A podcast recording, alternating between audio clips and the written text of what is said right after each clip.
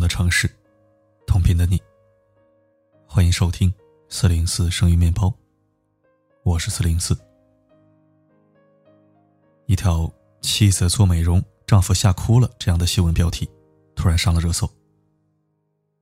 河北一位男子和妻子结婚三年多，他是普通的工薪阶层，每个月赚点钱就打给妻子。然而这一次，因为疫情期间赚不到钱，就没有钱给妻子。可是有一天，妻子忽然告诉他，不仅之前存的钱全部花完了，还倒欠二十多万。对于一个原本就不算富裕的三口之家来说，二十多万，足够压垮一个家。面对每个月那么多的利息，丈夫焦虑到不行，不停的说：“怎么办？怎么办？”他也顾不上是在镜头前，当场眼泪就流下来了。他想离婚，以自己的能力根本没有办法供养起妻子这么高的消费，换哪个男人都受不了，还不如一个人过。那么，他妻子的钱到底花哪儿了呢？全部花在美容院了。做一个脸部的筋膜，从下巴往上推，大概三四十分钟。四万多没有了，买了一套调理身体的塑身衣，三万多。还有各种各样的消费，都是一万两万的大手笔，钱一下子就花完了。美容院的人告诉他，可以借贷或者刷信用卡。于是他利滚利欠下了二十多万的债务。这个妻子面对越滚越多的债务，眼看要违约了，才不得不大着胆子。把这二十多万的巨债告诉丈夫，她哭着求丈夫不要和自己离婚，于是便有了上面的一幕。面对记者采访，这位妻子一直说美容院坑人，四万多的美容项目，皮肤并没有变好，三万多买的塑身衣，身材一点都没有变。美容院坑人固然可恶，可是这位妻子有没有想过，就算这些东西？有那么一丁点效果，那你花这么多钱让家里背负巨额债务，就是对的吗？说白了，这位妻子根本就不知道自己错在哪里。她错的，不是花钱选择了没有效果的项目，而是根本不应该选择超过自己能力范围的消费。美容院确实是一个坑，但她作为一个有着成熟思想的成年人。在买单之前，在付款签下自己名字之前，有没有想过后果呀？让他坠入火坑的，不是别人，正是他自己。忽然想到去年双十一前夕，那个把丈夫逼到要跳楼的妻子，买包、买衣服、买化妆品，动辄欠下几十万的债务。丈夫很爱她，也很心疼她。用举家之力帮他还完了二十万的债务，可这位妻子根本不知道自己错了，在双十一商家的折扣促销的力度下，又欠下了三十多万的债务。就是这三十万，把丈夫逼上了三十三层的天台，想跳楼。追求美丽精致有错吗？当然没有。但这一切有一个前提，就是。你的能力负担得起你的欲望。上面说的两个妻子是怎么做的呢？没钱做美容就刷卡，没能力一次还清欠款那就分期。看到好看的衣服、包包，刷爆卡都在所不惜。明明都是月薪几千的工薪阶层，偏偏把自己活成了月薪几万的样子。光鲜的外表下。是一摞摞越来越沉重的负债账单。他们为那些本身就并不算是刚需的东西，而付出了高额的代价，让自己背负可能一辈子都还不完的债务。一件奢侈品，一个名牌包包，就毁掉了自己的整个人生。这样的人，其实是极其可悲、可恨的。二零一九年五月二十八日，珠海一名二十七岁女孩烧炭自杀，她的母亲怎么也想不通，为什么看起来阳光开朗的女儿，会突然选择离开人世。直到他在整理女儿的遗物时，发现了藏在其中的大量信用卡，一共有十四张。他妈妈猜，这十四张信用卡，或许就是压垮他的真正原因。这十四张信用卡，全部为欠款状态，多的有二十五万、十四万的，少的也有几千上一万的，林林总总加起来，总负债多达八十七万。而这个女孩一个月的工资，也不过三千多块，每个月的账单，基本都是分期和各种扣费项目，整整八十七万。如果在不算发达的二三线城市，已经足够全款买下一套房。但这个女孩换来了什么呢？二十多双的四季的鞋子，一些甚至来不及开封的手提包，各种大牌的化妆品、衣服等等。其中有些她根本就用不到，只是变成了一种符号，象征性的放在房间里。最后。这满屋子的奢侈品，全都变成了债务，压在他的肩上。愈发沉重，重到他不得不选择轻生了结。女孩已经去世了，可是他买下的那些名牌包包却还没有拆封。想到这一幕，真叫人心酸极了。几乎在珠海二十七岁女孩烧炭自杀的同一段时间。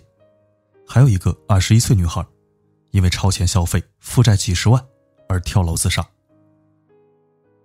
他的父亲知道女儿去世的消息崩溃了，看着女儿的尸体泣不成声。他不断的说：“这摔下去以后得有多疼啊！我不敢想象。外面灯火阑珊，他怎么舍得走？”在女儿的遗物中，父亲。发现了女儿手写的账单，那是他每个月需要给各个贷款平台还的钱。而最终，他的支付宝上面只剩下七块钱，银行卡里面也只剩下一块钱。看到这个新闻的时候，我难过了很久。一个人在自杀之前，银行卡里只剩下一块钱，他当时得有多绝望啊！可是，哪怕女孩已经跳楼自杀，那些催债的人依然没有放过他的父亲，不断辱骂他老无赖、废物。今天为什么要讲这几个人的故事？因为这不仅仅是他们的故事，其实，在他们的背后，还有一大批人，每年因为债务而自杀的年轻人，数不胜数。去年的一个调查让许多年轻人羞愧。中国年轻一代近六成人没有存款。去年尼尔森发布的《二零一九中国年轻人负债状况报告》报告中指出，中国百分之八十六点六的年轻人都在使用信贷产品，但这之中只有一半的人可以在当月还清。在央行的一组调查中，我们就可以很直观的看到。现在年轻人的经济状况，其中信用卡逾期半年未偿还的信贷总额高达七百五十六点六七亿元。九零后、零零后这一代人，负债与收入比高达百分之一千八百五十。在网上有一条微博非常扎心：拿着三千的工资，过着三万的生活。光鲜亮丽，全靠信用卡和花呗撑着。看起来精致得体，实际上负债累累。这是许多年轻人的现状。我曾认识一个毕业五六年的女孩子，一五年就大学毕业，在长沙工作。但是工作两年后，她反而负债两万。她觉得是因为长沙的工资太低了，导致她存不下钱。于是他就辞了工作，去了另一个大城市，工资的确提升了不少，但工作三年之后，他的负债变成了七万。为什么呢？新出的 iPhone，分二十四期，每期才两三百，买。某顶级品牌又出了新的限定款，我有你没有，买。大家都在推新的网红好物，不买就 out 了，买。放纵自己内心的物质欲望，最后却变成了这些东西的奴隶。我们有没有想过，买下那些名牌包包，到底是让自己开心的，还是让他们来给自己添堵的？有一个经常借网贷买奢侈品的朋友告诉我，只有他们刚刚到手的那一刻是开心的，其余的时间都是沉重的压力。和负罪感。去年，温州一家公司的出纳挪用公款两百万，只为了买包包和口红。被刑拘那天，他的家里还放着上百支未拆封的口红，和几十个待在角落里吃灰的包包。他这样的购买行为，只是为了填补内心欲望的空洞罢了，并不是。自己真的需要。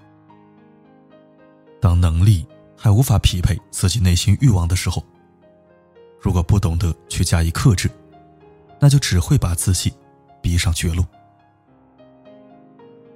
TED 演讲《诚实面对自己的金钱问题》中泰米拉蒂提出了金钱羞耻概念，把自我的价值等同于向外界展示财力的价值，把精致生活。等同于金钱生活。简而言之，就是我吃的、穿的、用的很贵，所以我很贵。反之，我吃的、穿的、用的很廉价，那么我这个人就很廉价。说白了，这样的价值观其实就是畸形了。一个人的价值怎么能够和物质等同起来呢？袁隆平爷爷。一身穿的加起来不过一百多块钱，那它的价值只有这么一点吗？我们无数商家通过洗脑广告，不断给年轻人灌输这样错误的观念，再借此去刺激他们消费，等待着一茬一茬被收割的韭菜。奇葩说有一期的辩题是：年纪轻轻精致穷，我错了吗？有个嘉宾说的一句话，我印象非常深刻。商家们并不在乎你是不是真的能够活得很贵、很精致，他们只在乎你是不是能够一次又一次的为自己感觉到精致的那种爽感而买单，他们能不能赚到钱。你不是在为你喜欢的东西花钱，你是在为错误的价值观念在花钱。这一次疫情，让人看清楚了很多东西。我有一个朋友，有句话说的很好：我平时花高价买的名牌包包和奢侈品，竟然在关键时刻，连一个救命的口罩都换不到。在疫情中，口罩成为奢侈品，于是香奈儿关闭生产基地，爱马仕宣布停产，古驰、普拉达、阿玛尼都艰难生存。说白了，这些奢侈品价值根本就没有我们想象中的那么高。当口罩成了奢侈品，真正的奢侈品都大幅度掉价。其实，我们大多数人没有意识到过一点：我们这一生能赚到的钱是很有限的。超前消费，不过是把你今后的钱都提前用在了当下。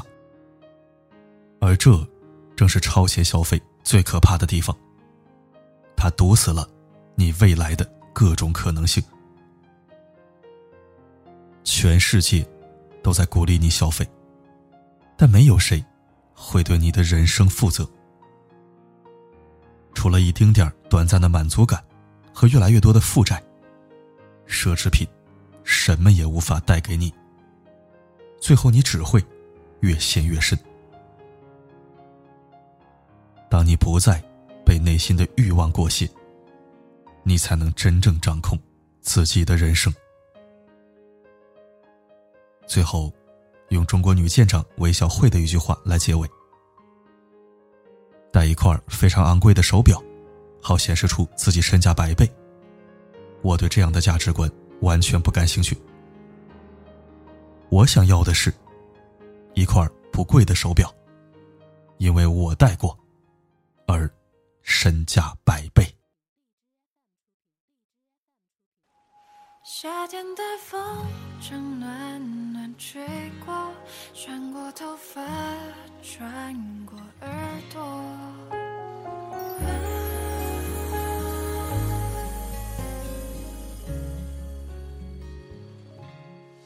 感谢收听。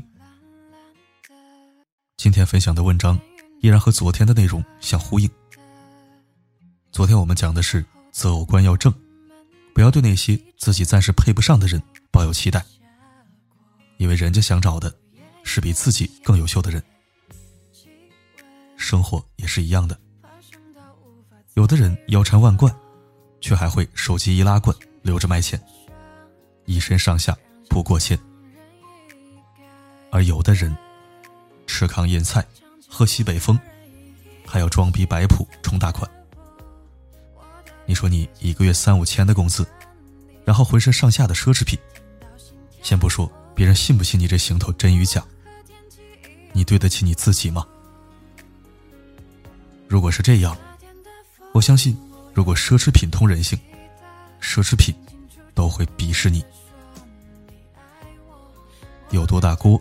就下多少米，没有实力，就不要打肿脸充胖子。做人，得先知道自己是谁，再去琢磨想成为谁，然后再搞清楚路该怎么走，事儿该怎么做。千万不要活成一个悲剧，或者一个笑话。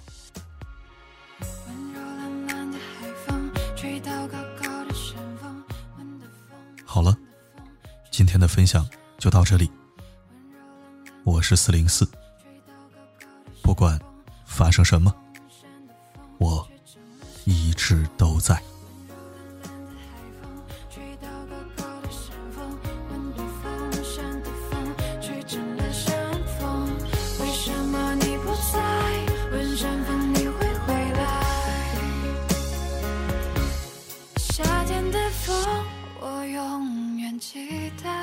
清清楚楚的说你爱我，我看见你。